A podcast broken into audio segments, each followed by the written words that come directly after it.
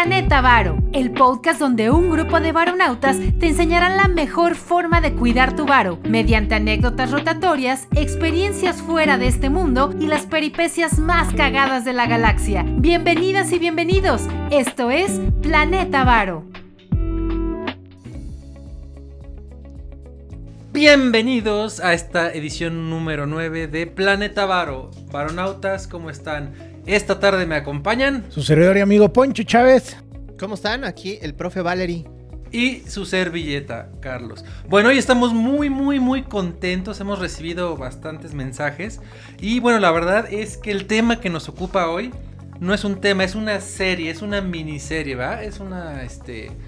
Serán varios programas, dada la eh, complejidad Y, el interés de todo, de un buen de varonautas que todo el mundo nos preguntaba sobre cuándo íbamos a abordar este tema, lo vamos a abordar de una forma tan desmenuzada que creo que lo vamos a hacer en 3, 4 episodios con invitados especiales, algo realmente bien chingón y hecho con mucho cariño para ustedes. Exactamente, recuerden que nosotros pues no somos expertos en todo y pues con la eh, humildad que eso amerita hemos preparado unos invitados que sí son de un gran nivel para este siguiente tema. ¿Qué tema nos ocupa hoy, profe? Valery? Hoy nada más y nada menos las criptomonedas. No podríamos no subirnos al tren cripto. La verdad es que nos rehusamos un poco, pero la, la inercia nos llevó, la gente, los comentarios, eh, los conocidos. No podíamos dejar de hablar de este tema, ¿sí o no, Poncho? Correcto, y eh, todo mundo se está subiendo al tren de las cripto y todo el mundo está futureando, pero recuerden que nuestro ejercicio aquí en Planeta Varo es decirles las cosas desmenuzaditas, peladitas hacia la boca, pero con mucho sustento y sin eh, darles recomendaciones de nada que no hayamos probado ninguno de aquí de este trío Galaxia. Exactamente, todos vamos a hablar de lo que por experiencia conocemos, no vamos a venir aquí a timarlos, entonces como dice Poncho, lo que no sepamos vamos a traer a quien sí lo sepa de primera mano, ¿verdad? Correctísimo. Exactamente. Bueno, esta madre de los criptoactivos, pues según es muy nuevo y todo esto, pero no, esto empezó desde 2008 y ahorita les vamos a llevar con un recorrido. Los más viejos que somos Poncho y yo les llevaremos por un recorrido histórico más o menos hasta llegar a lo interesante. Entonces no se muevan de ahí. Recuerden visitar nuestro blog planetavaro.com diagonal blog. Tenemos eh, el archivo para su planeación financiera. Tenemos artículos muy interesantes. eh, inflación, tapering, Presupuesto. presupuesto. Política monetaria. Política monetaria. Chequenlo, es información eh, muy muy buena. Oigan, y pues vamos arrancando. Y perdón, varonautas, ya sé que ustedes quieren hablar de qué viene en el futuro, pero no puedes eh, entender qué va a suceder en el futuro si no entiendes el presente y para eso hay que remontarse un poquito a la historia. Creo que no es ninguna sorpresa para, para todos los, los escuchas que el ser humano tiene una peculiaridad. Todo el tiempo estamos queriendo darle un valor a las cosas y desde los principios de la, de la humanidad, una vez que, que empezó el sedentarismo, cuando dejamos de ser nómadas y empezaron a establecerse las civilizaciones, pues había necesidad de, de intercambio entre algún producto que tenía alguna civilización con el producto que adolecía, pero eh, intercambiándolo empezó con el trueque. Después del trueque empezamos a darle valor pues con cosas eh, que tenía uno a la mano, ¿no? Y que eran fácil como de hacerlas una medida de canje. Eh, sabemos que en Mesoamérica era el cacao, en algunos otros lugares eran algunas piedras, algún metal, Metal. eh, la sal en algunas culturas mediterráneas. Y finalmente las civilizaciones comenzaron a evolucionar, hubo algunas que se hicieron más poderosas que otras y eh, algunos eh, comenzaron a intercambiar el oro y la plata como un tipo de, de moneda de canje sin que existiera todavía la moneda eh, tal cual. Evidentemente eso a la larga, eh, lo que antes era, lo que ahora se conoce como países desarrollados y países del tercer mundo, pues en otro momento eran civilizaciones poderosas y simples colonias a las que explotaban. Pero, eh, ¿qué sucede? De- vinieron guerras, vino ahí malos entendidos entre, entre las naciones, ya cuando se, se conformaron como naciones. Y pues bueno, sabemos que ha habido dos guerras mundiales muy, muy, muy cabronas. Y sobre todo, eh, hablando de guerras, en la Segunda Guerra Mundial es cuando se- es necesario poner un hasta aquí. Y en el año de 1944, en el mes de julio, un año antes de que terminara la Segunda Guerra Mundial, recuerden que, que en el 45 es cuando se aventaron las, las bombas atómicas y se le dio fin a ese conflicto. En el 44, en julio, se reunieron eh, a una convención financiera y económica en el complejo este turístico de Bretton Woods en New Hampshire en Estados Unidos y de ahí surgieron los famosos acuerdos de Bretton Woods. ¿Qué son los acuerdos de Bretton Woods? Pues una serie ahí de, de pues de, de, acuerdos ya firmados y todo para formar la OMC, para formar lo que ahora es el Banco Mundial, que en su momento era el Banco de, de Reestructura y Fomento, no sé qué madre, eh, pero después se convirtió en lo que es el Banco Mundial y el Fondo Monetario Internacional. Ahí se estableció un poquito también lo que fueron las bases de lo que se denominaba el patrón oro, que Carlitos es experto y adora el oro. Sí, bueno, recuerden ustedes que hasta antes de esta junta de notables en Bretton Woods, el oro era la, referencia, era lo que respaldaba eh, las notas, los billetes del mundo.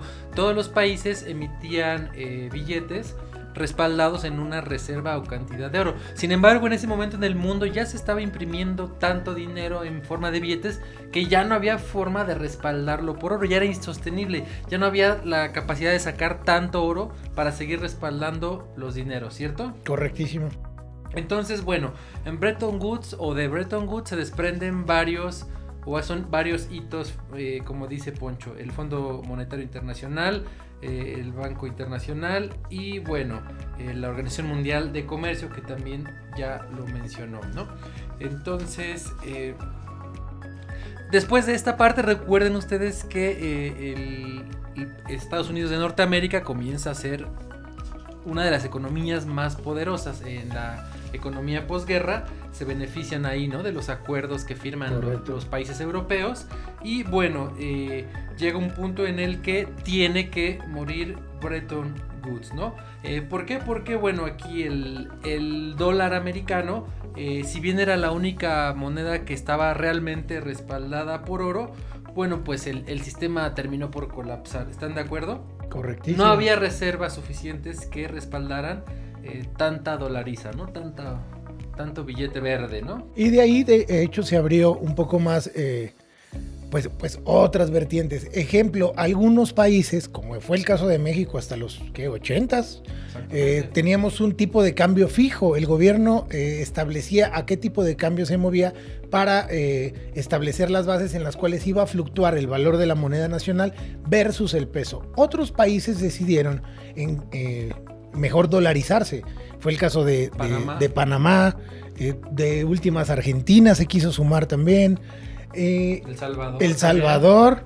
Aunque ahora El Salvador ya saben que incluso va a ser el, su moneda va a ser el Bitcoin, por eso, lo vamos a ver más adelante. Eh, otros decidieron dolarizarse, nosotros nos mantuvimos hasta los 80 finales con el tipo de cambio fijo y después viene un fenómeno que dependiendo cuál sea tu convicción de políticas económicas, viene el fenómeno de la libre flotación. Y es cuando entonces se da eh, en México eh, enfrentarnos a la realidad, enfrentarnos al mundo real y el tipo de, cambio se nos va de, de 3 pesos hasta 13 pesos en un chingadazo.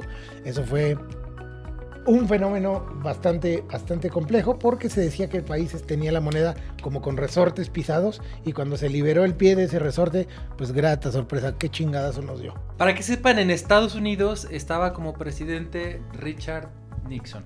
Entonces él fue el que decide de un plumazo terminar con eh, la relación dólar-oro. Hasta aquí llegó, se acabó. ¿Están de acuerdo? Y bueno, después de esto entra la libre flotación, que es lo que señalas. Recuerden que el peso en México mucho tiempo valía no sé cuánto, 12 mil, después 3 mil pesos. Luego los menos 3 ceros. Exactamente, eso ya, pero eso ya fue en el 90. 94. Entonces, eh, muchos, muchos años en México, a nuestros varonautas eh, que son muy jóvenes, pues ya no se acuerdan de esto. El dólar, eh, la relación era 3 mil en ese entonces por un, por un dólar, ¿no? Y después, como dice Poncho, eh, 3 pesos por dólar. Entonces, bueno, en resumen, hay o existen tres economías o tres tipos eh, de políticas o tipos de cambio. Como ya dijimos, el tipo de cambio flotante, que es cuando lo sueltas, ¿no? Y la oferta y la demanda y etcétera se encargan de ponerle un precio. El tipo de cambio fijo, que como ya dijimos, eh, ejemplos de esto, pues fue el yuan chino, ¿no? Este, eh, el dólar en Hong Kong también fue un tipo de cambio fijo y bueno, la corona danesa, ¿no? Este que están vinculadas al euro, pero son tipo de cambio fijo. Y también está la dolarización, ya dijimos, los que vayan a Panamá, aunque su moneda son los balboas, los balboas no es más que dólares. O el mismo caso que también sucede en, en- en Cuba, por allá, a Cuba, finales, por a finales de los años 90, yo estuve ahí. por allá, Sí, me aventé seis mesecitos por allá. nada más. Na- estudiando. Sí, Bueno, sí, sí. echaba desmadre, obvio, Pero, pero en realidad fui a estudiar. Eran las épocas en las que creí que iba a cambiar el mundo combatiendo y la madre. Entonces me fui, a, me fui a estudiar economía socialista para Latinoamérica por allá. Y eh, pues grata sorpresa porque pues confiando en el poder de, de lo que era mi filosofía como ideal en ese momento, pues me di cuenta de que realmente lo que rifa es el dólar y el peso cubano realmente no sirve para maldita la cosa. Y a la fecha, si quieres ir de vacaciones, necesitas Dólar. llevar dólares, Es, efectivamente. es una, es una fachada nada más. Bueno, está- hasta aquí hemos un poco regresado en la historia, espero no se hayan aburrido. Eh, también pues eh, es conveniente que conozcan eh, la parte histórica de todo esto de las finanzas. Lo, lo- lo más seguro es que alguien que tiene o anda en sus 20 no, No, le hizo no. sentido absolutamente nada. nada, esto. Pero, nada. pero la reflexión, o sea, es, es importante que, que- que lo sepas, porque bien dice Poncho, y complementando lo que está diciendo también, es quien no entiende la historia está condenado a repetirla. Y muchos de esos fenómenos que sucedieron a lo largo de la historia de la humanidad en cuanto al dinero, desde que le dábamos valor a las semillas, a las especies, a los metales, al dinero, a las criptomonedas, todo va en función de lo que la gente cree que tiene valor, ¿ok? Ese es el mensaje que te queremos dar con todo esto, que en algunos momentos hay eh, eh, este, situaciones que se parecen mucho, pero mucho a la, a la que estamos viviendo actualmente. Las crisis financieras se parecen mucho, o más bien los momentos previos a las crisis financieras se parecen mucho a lo que estamos viviendo ahora.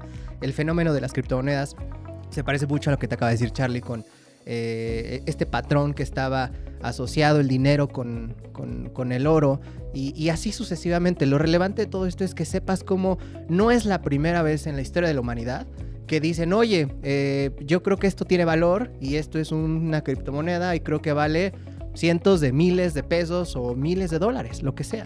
Uno, eh, eh, en función de las expectativas de las personas, le va asignando el valor que tienen las cosas. Ese es el mensaje que históricamente como seres humanos nos hemos enfocado a darle valor a lo que nosotros creemos que lo tiene. Sí, y un poco resumiéndolo, todo este pasaje histórico que hemos dado y que a lo mejor dicen los chavos está un poco de hueva, fíjense que lo que comentó Poncho del trueque es lo que vamos a, o es un concepto que se usa en, la- en las criptomonedas, que se llama peer-to-peer. ¿Por qué? Porque el intercambio se hace entre dos partes, como lo era el trueque, sin tener un banco central o algo de por medio. Ya iremos viendo este concepto, pero este concepto de peer-to-peer se parece muchísimo más al trueque que lo que tenemos ahora. Después pasamos a la- al patrón oro, donde todas las monedas, digamos que pasaban por el oro y regresabas, Claro. ¿no? Entonces tú tenías eh, libras o lo que sea, su equivalencia en oro y etcétera. Entonces eso era algo centralizado. Si se fijan, no es peer-to-peer. Viajaba del país al oro y regresaba a otro país. Ese es otro modelo de transferencia de valor. Y finalmente, bueno, la dolarización pues es eso, ¿no? Igual, eh, en lugar del oro pues está el dólar, donde de una moneda pasas al dólar y regresas a otro tipo de cambio. Eso nos lleva a la parte actual que ustedes seguramente ya conocen, que es el dinero fiat o dinero Fiduciario. Fiduciario. Que es el dinero ¿Qué es como, eso? como tú lo conoces y lo conocemos todos. El papel que llevas en tu cartera, esas monedas. Eh, el- ese brinco que donde se quedó Charlie de oye, ya no podemos, eh, o los gobiernos no pueden respaldar toda su riqueza en función de las cantidades de oro que se tenía, oro físico, oro físico, Físico. que se tenía. Se da este brinco y dicen, ¿saben qué? Yo creo que eh, ahora la riqueza va a estar respaldada por el gobierno de ese país. Y el gobierno a su vez tiene eh, algo que se llaman eh, reservas internacionales, Correcto. que no es otra cosa más que un ahorro, por así decirlo, un guardadito que hacen los gobiernos del mundo en función de metales preciosos, eh, monedas que también funcionan de reservas como el yen japonés, como el franco suizo, eh, muchísimas otras más, eh, dólares, no se diga, y también eh, papeles emitidos por el mismo gobierno, ¿no? O sea, la deuda que emite el gobierno también está sustentada en estas reservas internacionales. Con esto se abrió la llave a algo que nunca había sucedido en la historia, ¿no? Que se podía poner en circulación la cantidad de dinero que se quisiera. Quisiera. O sea, ya, ya, ya la, la- la- la riqueza de un país no estaba sostenida por algo físico, por así decirlo, sino que era eh, algo que estaba emitiendo el país o, reservas o lo que fuera, que ya no había una limitante para los países en, en poder imprimir dinero, ¿no? Y tal vez hoy lo hemos visto más que nunca, porque cuando los gobiernos o los bancos centrales atraviesan momentos difíciles o crisis financieras como la que hemos vivido estos años, eh, lo que hacen es incentivar la economía con la impresión de dinero, ¿no? Claro. y, y al tope. O sea, no tienen idea de la cantidad de dinero que se ha impreso eh, los, los últimos años. Eh, estamos en, en los máximos históricos de, de toda la impresión de, de dinero. Y evidentemente eso que conlleva también a la deuda que vamos consiguiendo con todo este dinero. De hecho, ahorita no sé si han visto las noticias, Poncho, Valerie. eh, la gente en México salieron los billetes de 50 con el ajolotito Sí, sí, y la gente no se los está gastando. Entonces, el Banco de México, mediante la Casa de Moneda, va a tener que volver a, echar a andar la maquinita porque la gente estaban tan bonitos y creo que tenían una cosa de realidad virtual que le ponías tu teléfono y el, ajolote claro. nadaba. Entonces, toda esa. Todo ese dinero se está quedando y no está en circulación. Entonces el Banco de México está en marchas forzadas emitiendo, imprimiendo más papel. También pasó en Europa, ah, acaban de salir unos billetes que tienen a Nikola Tesla y hay otros billetes que tienen, es, un homenaje a la mecánica cuántica, hay otros que tienen una mano así, que se llama la referencia de la mano derecha, que es para orientarte en forma vectorial. Acuérdense que cada dedo pues representaría una dimensión en un vector. Entonces esos países como imprimieron esos billetes, pues no sé si tan bonitos, pero que la gente le está gustando tanto, pues están saliendo de circulación y entonces el gobierno tiene que echar a andar Exactamente. la maquinaria. Con toda la bronca que eso implica. Recordemos que a mayor impresión de papel billete, papel Exacto. moneda, eh, nos genera evidentemente que en el mercado exista más circulante. Y al haber más circulante, tómala, más inflación, como si estuviera el horno para bollos. Oye, profe Valerie, pero podríamos decir entonces que una moneda tiene valor solamente porque su gobierno lo dice. Exactamente. Ese, es el brinco que estamos justo dando y para donde va toda la plática que vamos a tener durante los próximos capítulos, que es hoy el gobierno es quien respalda la moneda, Exacto. ¿no? O sea, en México los pesos, en Estados Unidos los dólares, en Japón los yenes, en China los yuanes y así sucesivamente. Cada gobierno tiene un país, salvo las excepciones que ahorita estaban platicando que están dolarizados, pero es inconcebible hoy entender una economía y, desligar el dinero del país, ¿no? Es, hoy no, no, no lo entendemos, pero hacia allá va, porque también hoy el dinero eh, te ha tocado eh, que cada que vas a pagar algo, pues usas una tarjeta, usas tu celular, usas una transferencia bancaria, te depositan a través de una nómina. Hay veces que el dinero ya no lo ves, ¿no? Y, y no por eso deja de ser dinero. ¿están ¿De acuerdo? ¿no? Eh, eh, ese es uno de los brincos que ha sucedido en los últimos años, este fenómeno de, de la banca digital o del dinero digital. Hay datos que en el mundo demuestran que el 95% de las transacciones mundiales de- con dinero son a través de, de- de aplicaciones o de sistemas bancarios digitales donde tú ya no tocas el dinero. ¿no? Y, y esa pregunta va para, también para ti o para, para aquí mis eh, voice mates. ¿Cada cuándo tocan la lana? O sea, Es- podría decir que hay algunos compas que nos escuchan godines, podrían irse una quincena completa sin tocar un Eh, bar. dinero. es, es a lo que voy. ¿Sí? Eh, de un estudio que estaba eh, analizando, dice que el día que te cae eh, tu dinero de tu mes o de tu quincena, etcétera, ese día puede ser que no toques dinero físicamente, no toques papel moneda. ¿Por qué? Porque te cae el billete, revisas en tu aplicación y de ahí empiezas a transferir hipoteca, colegiaturas, y haces todos tus pinches pagos por en línea y esa es una chulada. Pero llega un punto que no pasan ni 48 horas que tienes que ir a un cajero porque necesitas lana para el día a día, para el parquímetro, para tu soda en la esquina, para Transporte. 48 horas es lo que dura una persona promedio sin tocar eh, Madres. papel moneda.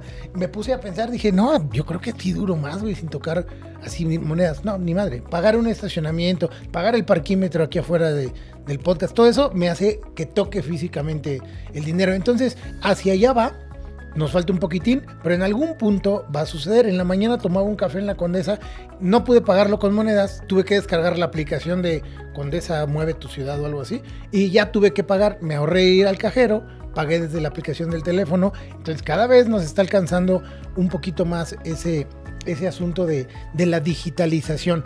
Y lo que comentaba acá, profe Valerie, se me hace súper interesante porque todos los papel moneda que existe en el mundo está respaldado por un gobierno y si no es así, que imagínense que cuando éramos niños jugando Monopoly, hubiéramos llegado a un banco con nuestros billetes del Monopoly y hubiéramos dicho, eh, quiero comprar algo, me hubieran internado en el psiquiátrico mis papás de por sí.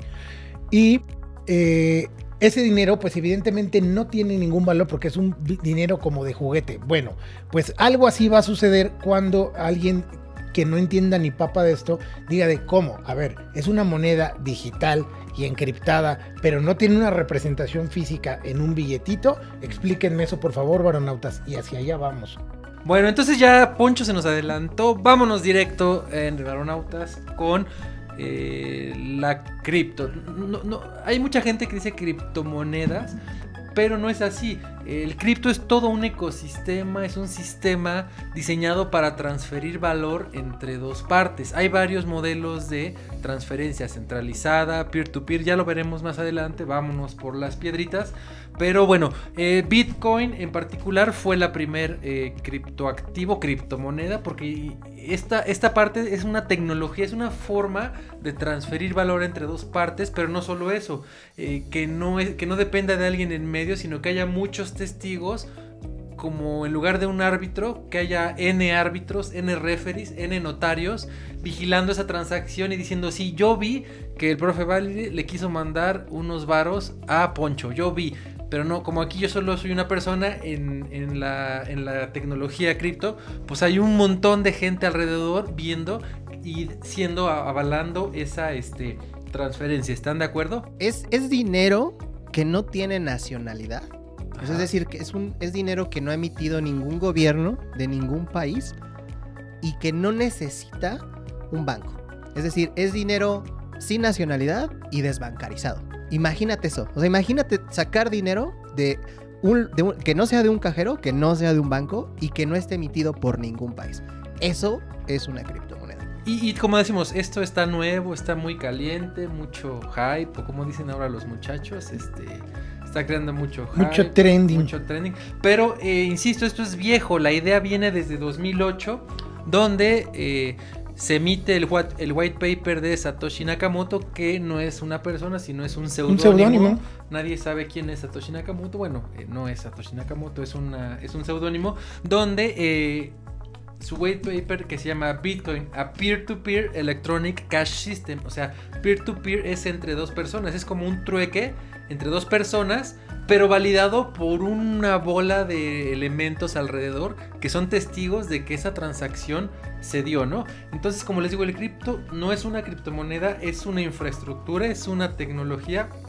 Y en este caso, el white paper de Satoshi Nakamoto es cómo eh, transferir eh, dinero electrónico de un lugar a otro. Este white paper lo pueden ver en los comentarios. Eh, les vamos a dejar la, la referencia al artículo es desde 2008, ¿no? Para que sepan. Exactamente. Y, voy a complementar un poquito lo que está diciendo Charlie.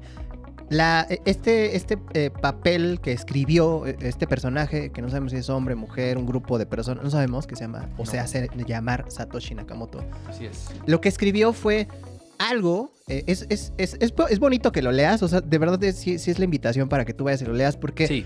El, espíritu de Satoshi es, ya estamos hartos del sistema bancario.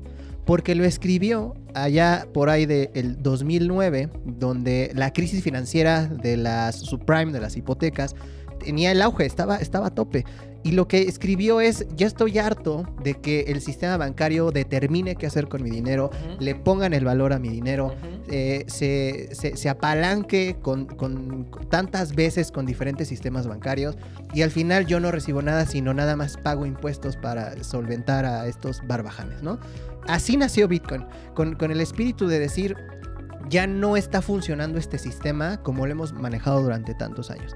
Ese papel sale y nace en esta tecnología. Y algo muy importante que que a veces cuesta trabajo entender es qué es una criptomoneda y qué es blockchain. Porque eso lo vas a oír muchísimo.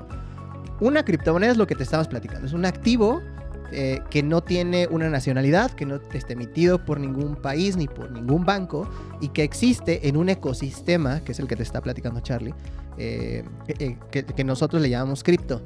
Al mismo tiempo, existe algo que se llama blockchain. Para que lo entiendas bien fácil, hace muchos años existía una tecnología que se llamaba Napster. Si tienes 30 y algo, te tocó, Más. ¿no? Napster era eh, la anarquía de, de la industria musical en esas épocas, ¿no? Antes solo podías comprar tus discos, cassettes o lo que fuera, pero físicamente no existía la música digital. Lo que hace Napster es justo lo que hoy se hace con Bitcoin. Era, oye, profe, este, tú tienes el disco de, eh, no sé, de Luis Miguel. Perfecto. ¿Cómo dice? Y tenía, y, y- pero solo Charlie lo tenía, ¿no? Pero ¿qué crees que Poncho quería el disco de Luis Miguel? Entonces Napster era otra tecnología que por internet se podían compartir la, la música, ¿no? Eso hacía, literal, de manera ilegal, por supuesto, pero eso hacía. De tal forma que ya no nada más lo tenía Charlie ni Poncho, sino que ya lo tenían millones de personas el disco de Luis Miguel sin haber pagado absolutamente nada, ¿no? Esa tecnología se llama peer-to-peer, ¿ok? El hecho de compartir archivos en ese momento de la música para que cada quien lo tuviera. Hoy esa tecnología se llama blockchain. Es lo mismo, es peer-to-peer. Pero en lugar de compartir, bueno, aparte de compartir, valida las transacciones. Valida la autenticidad de la criptomoneda, de la transacción, de la compra, de la venta, de lo que estés haciendo en ese, eh, en ese universo. Eso es blockchain. Esa es la manera más fácil de entender. Es algo que no depende de un banco central, ni de un gobierno, ni de un país, ni de nadie. Solamente vive en Internet, ¿ok? No es un espacio físico, solamente es un espacio virtual. Y también en el, en el escrito de Satoshi eh, pueden ver, trae, es una parte también más ideológica donde su queja es, o su parte anarquista es contra la centralización. Dice, oye, ¿por qué? Si yo quiero mandarle dinero, ¿por qué tengo que mandarlo vía un gobierno que me cobre o que Yo se lo quiero mandar directo, debe haber testigos, sí. Y la diferencia del Napster es que en el Napster yo tenía la información y la duplicaba y Claro. se iba él peer-to-peer. Eh, La tecnología ahora del bloque lo que hace es que ya no la tengo yo, se viaja al, al- al otro peer y el otro peer se la queda y yo ya no. Porque en, en la, tele- en la tecnología de Napster se duplicaba, ¿no? De acuerdo. Ahora en, la, en las criptomonedas, si yo le mando un Bitcoin, yo ya no lo tengo y él sí. Si viaja es peer-to-peer, pero eh, ya, no, ya no está esta duplicidad. Y esto que menciona Carlos, perdón, habría ahí un ahorro completamente en cuanto a costos y eh, también le da muchísima agilidad que no tienes que mandarlo en cierto horario a cierto órgano regulador como un banco que tiene que pasar por una cama de compensación y de ahí baja la otra persona hasta el otro día. Esto es instantáneo. Sí, es como si ahorita, por muy rápido que sea la tecnología y todo, si tú mandas a una cuenta en dólares en otro país, puta, tarda dos o tres o cuatro días dependiendo del banco.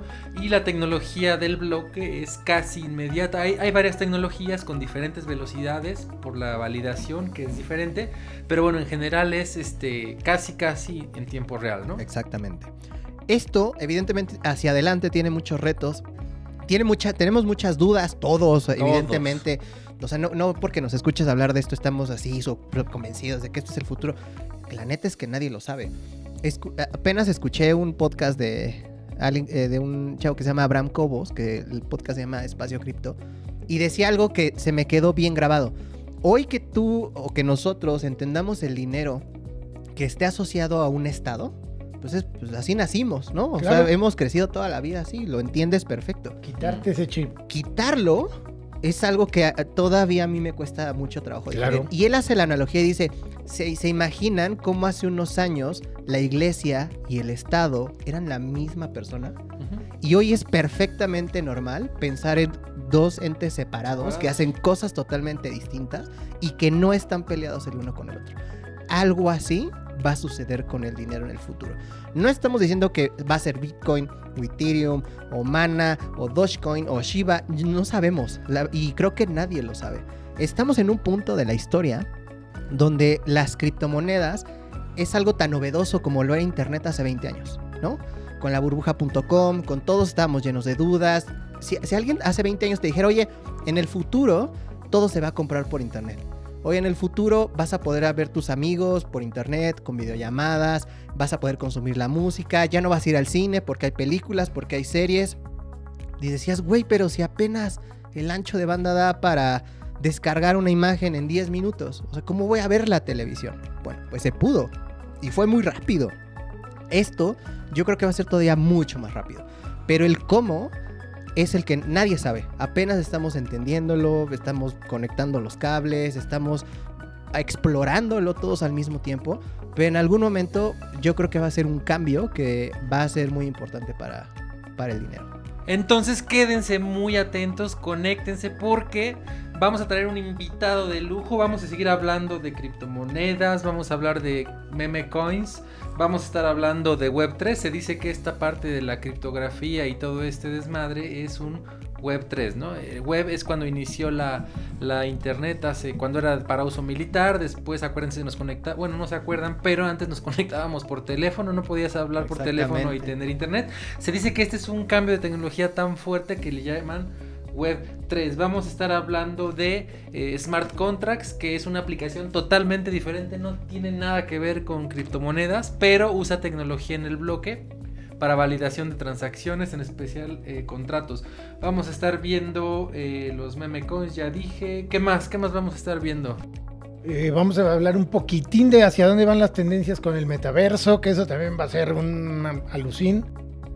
Tokens tokens, vamos a ver tokens, vamos a ver wallets, vamos a ver un chorro de temas. Por eso les, por respeto a ustedes, la verdad, es de que no nos vamos en un programita de, 30 minutos para hablar de este tema. Ahorita fue una embarradita de historia y un poquito de introducción, llamémosle así humildemente, pero vamos a traerles a un par de chingonazos en el tema. Entonces, esténse atentos, por favor, y no dejen de sintonizarnos. Les agradecemos todas sus suscripciones y sus likes. Recomiéndenos porque esto se va a poner muy bien, profe Valerie. Sí, es, es, este es de las series, yo creo que de las más pedidas, de las más polémicas. Todo mundo quiere hablar de este tema. La, el mensaje contigo es por qué todo quiere, todos quieren participar en esto. ¿Qué, ¿Qué hay? O sea, fuera de que Bitcoin sube mucho de precio y que se hace, o sea, que alguien hizo mucha lana y demás. Fuera de eso, de verdad hay de fondo muchas eh, situaciones que van a cambiar el rumbo de la humanidad. Y ahorita estamos empezando con todo esto y creo que vale mucho la pena, si no participar, entenderlo. Claro. Bueno, pues quédense, viene un programazo con un invitado de lujo de primer nivel. Vámonos. Pórtense bien. Cuídense chicos, buena semana. Síganse cuidando. Nos vemos el jueves. Adiós. Adiós. Visita nuestras redes sociales en www.planetavaro.com. En Facebook y YouTube nos encuentras como Planeta Varo y nos puedes escribir cualquier duda o comentario en Instagram como arroba Planeta Varo.